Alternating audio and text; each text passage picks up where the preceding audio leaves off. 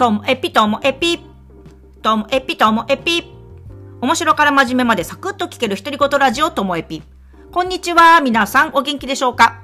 まあ、昨日に引き続きまして、あの、マネスキンの東京の次は新幹線で朝、あの、移動して、名古屋に行きまして、12月6日は愛知の、えー、芸術劇場大ホールで、ノエル・ギャラガーを見てきました。まあ、ノエル・ギャラガーズ・ハイ・フライング・バーズっていうこうソロのプロジェクトなんですけどね。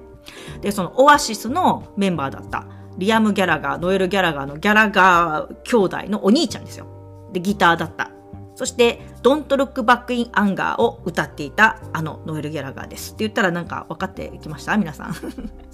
で、私、そのノエルとリアムの中で、昔はノエルの方がすごく好きだったんですけど、ここ数年、特にこのコロナ禍では、こう、リアムにぐっとこう、あの、ふ、ふ、振り切れていて、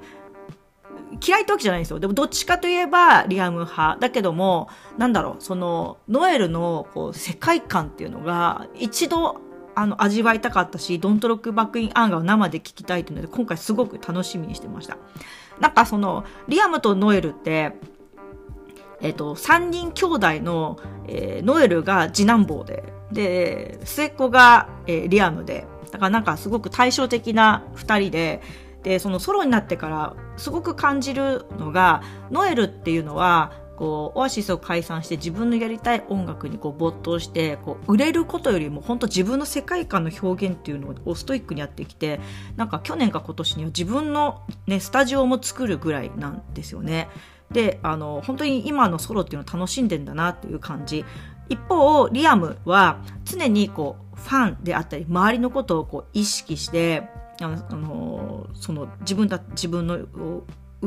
まあ、売れることへのこだわりもやっぱりちょっとあったのかな。そのオアシスの後 BDI っていうあのバンドでセールス的には伸びなくてもう自分は終わりなのかなっていう時を超えて今またねあのソロライブで例えば、何万人っていう規模のものを成功させたりっていうでファンを巻き込んでファンのために歌うっていうのもあったりして。だからなんかそのしかも音楽作るのもあの周りのえー、ギターの人とか、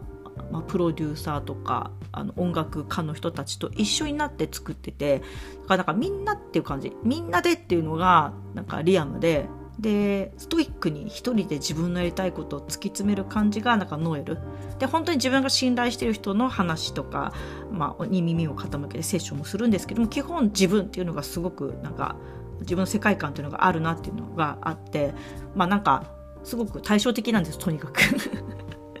で今回はそのノエル・ギャラガーのあのライブで、まあ、今年出たアルバムのツアーだったので、まあ、アルバムの曲中心ででそのライブの構成も、まあ、彼らしいなと思ったのはその新しいアルバムからの曲を前半にやってで MC が入って「あ新しいアルバムどうだ?」みたいな「どうだった?」みたいな感じで みんなに問いかけて、じゃあちょっと戻るぜ、みたいな感じで、ソロの初期の方の曲をやって、で、その後、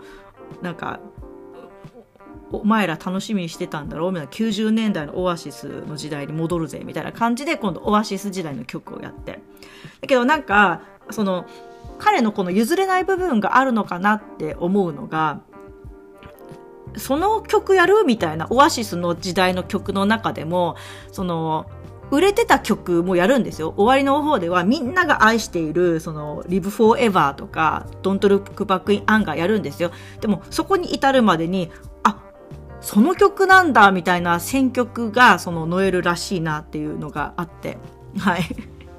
で、私が聞きたかった、その、リトルバイリトルとか、ザ・マスタープランとか、その、